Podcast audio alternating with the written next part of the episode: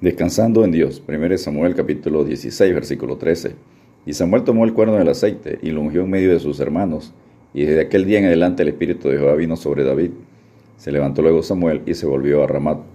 El rey Saúl por su desobediencia había sido desechado por Dios. Y Samuel estaba triste y lloraba por Saúl. Entonces Dios lo exhortó y lo envía a ungir un nuevo rey, según 1 Samuel 16, 1. Dijo Jehová a Samuel, ¿hasta cuándo llorarás a Saúl? Habiéndolo yo desechado para que no reine sobre Israel. Llena tu cuerno de aceite y ven, te enviaré a Isaí de Belén, porque de sus hijos me he provisto de rey. Punto número uno, David ungido como rey de Israel. 1 Samuel 16, versículos 5 al 13.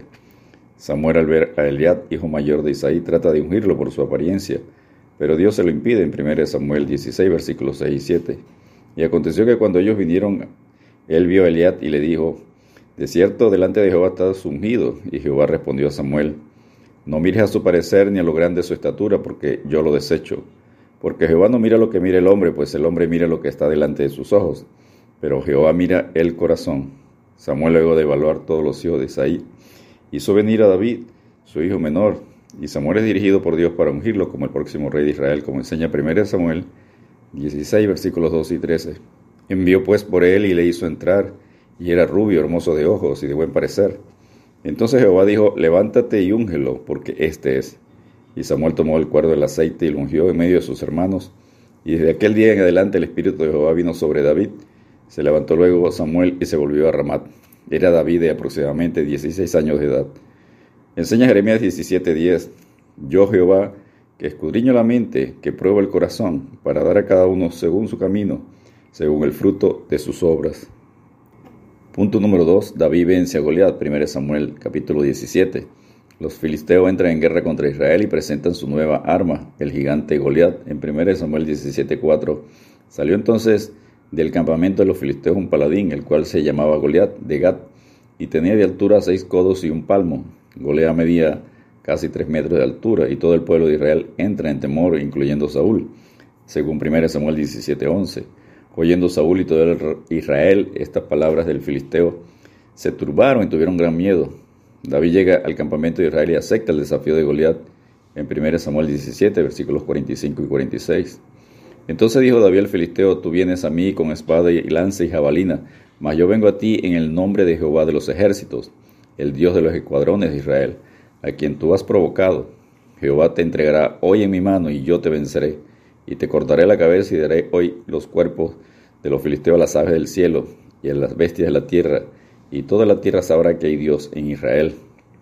En 1 Samuel 17, versículos 49 al 50, y metiendo David su mano en la bolsa, tomó de allí una piedra y la tiró con la honda e hirió al filisteo en la frente, y la piedra quedó clavada en la frente y cayó sobre su rostro en tierra. Así venció David al filisteo con honda y piedra, e hirió al filisteo y lo mató sin tener David espada en su mano. Enseña Isaías 42:13, Jehová saldrá como gigante, y como hombre de guerra despertará celo, gritará, voceará, se esforzará sobre sus enemigos. Punto número 3. Saúl persigue a David. 1 Samuel 18, versículos 6 al 9. En 1 de Samuel 18, 6 al 9 aconteció que cuando volvían ellos cuando David volvió de matar al filisteo, salieron las mujeres de todas las ciudades de Israel cantando y danzando para recibir al rey Saúl con panderos, con cánticos de alegría y con instrumentos de música. Y cantaban las mujeres que danzaban y decían, Saúl hirió a sus miles y David a sus diez miles. Y se enojó Saúl en gran manera y le desagradó este dicho. Y dijo, a David dieron diez miles y a mí miles, no le falta más que el reino. Y desde aquel día Saúl no miró con buenos ojos a David. Saúl por celos, envidia David, lo persigue a muerte durante 13 años. Dios lo permite para capacitar a David y llegar a ser el mejor rey de Israel hasta el día de hoy. Enseña el Salmo 27.1, Jehová es mi luz y mi salvación, ¿de quién temeré? Jehová es la fortaleza de mi vida, ¿de quién he de atemorizarme? Cuarto y último punto, muerte de Saúl, 1 Samuel 31, versículos 1 al 5. Saúl continúa siendo el rey de Israel después de David ser ungido como próximo rey, pero Dios se apartó de Saúl en 1 Samuel 16, 14.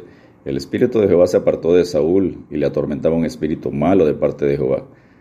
la vida y el reinado de Saúl entra en decadencia por sus pecados de desobediencia, celos, envidia, llegando incluso a consultar una divina en 1 Samuel 28, versículos 7 al 19. Saúl termina suicidándose y mueren sus hijos en 1 Samuel 31, versículos 4 al 6. Enseña 1 Crónicas 10, 13, así murió Saúl por su rebelión con que prevaricó contra Jehová, contra la palabra de Jehová, la cual no guardó, y porque consultó a una divina y no consultó a Jehová. Por esta causa lo mató y traspasó el reino a David, hijo de Isaí. David fue un rey conforme al corazón de Dios, que significa que él haría todo lo que Dios le dijera, y es agradar a Dios en todo. Y enseña Jesucristo en Juan capítulo 15, versículo 6, el que en mí no permanece será echado fuera como pámpano, y se secará, y los recogen y los echan en el fuego y arden. Descansemos en Dios obedeciendo su palabra para agradarlo en todo. Dios te bendiga y te guarde.